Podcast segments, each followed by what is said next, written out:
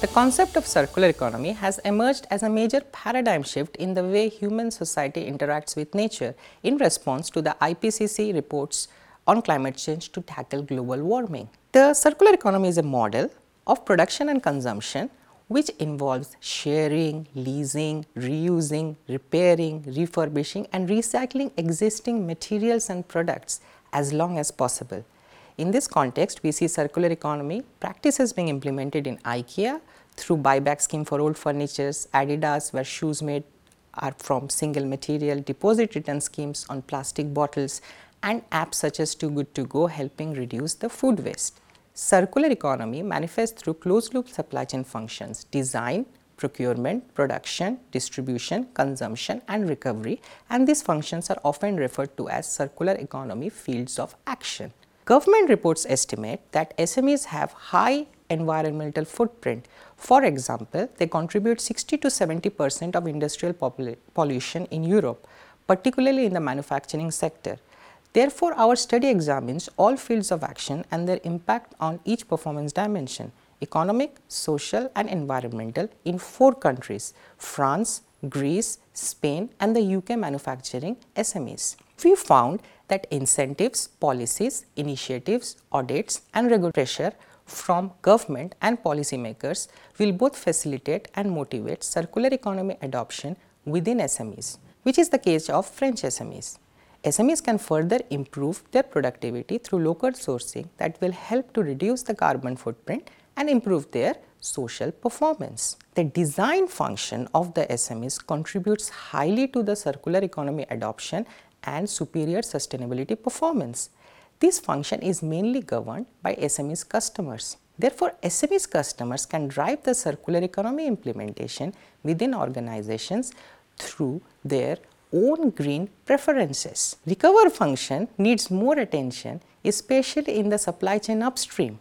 The effectiveness will depend on SME self motivation and pressure from policymakers, where self-motivation seems low within the SMEs due to their economic efficiency focused business approach for profitability.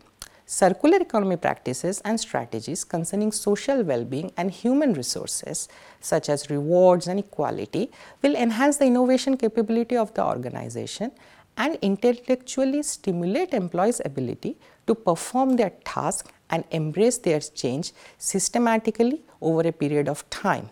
We offer a very robust framework to examine the adoption of circular economy and its impact on each of the triple bottom line dimensions individually that is social, environment and economic.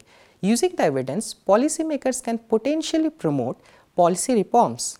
For example, training programs and periodic audits as in the case of France and the UK, benchmarking performance relative to the climate action plans for each SME and as a nation, incentives for example based on SME's self-motivation, performance and achieving the audit targets that are set by the policymakers. For researchers, future studies should focus on strategic improvement measures in individual circular fields of action and its impact on each performance dimension.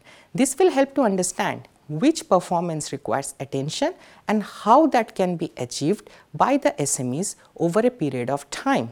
From a practical standpoint, we find that managers should focus on business process lifecycle analysis.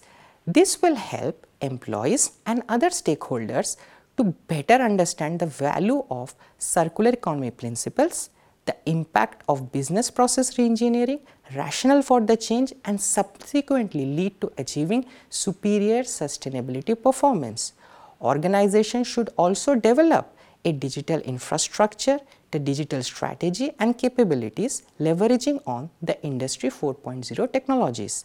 This will help to complement the business process analysis and strategize circular economy practices through data driven decision making. Recently, Nike has developed a digital strategy to make data informed decisions about their processes throughout their 9 tier value chain. Government policymakers should include a monitoring scheme within the audit frameworks to keep track of the progress made by each SME. This will help to develop a future roadmap for meeting the climate change commitments.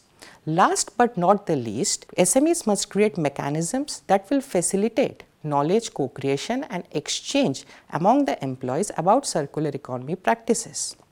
These initiatives will complement skills developed through training and certification programs by providing an avenue to share knowledge and create awareness within the organization which is essential for employees to develop both individually and collectively.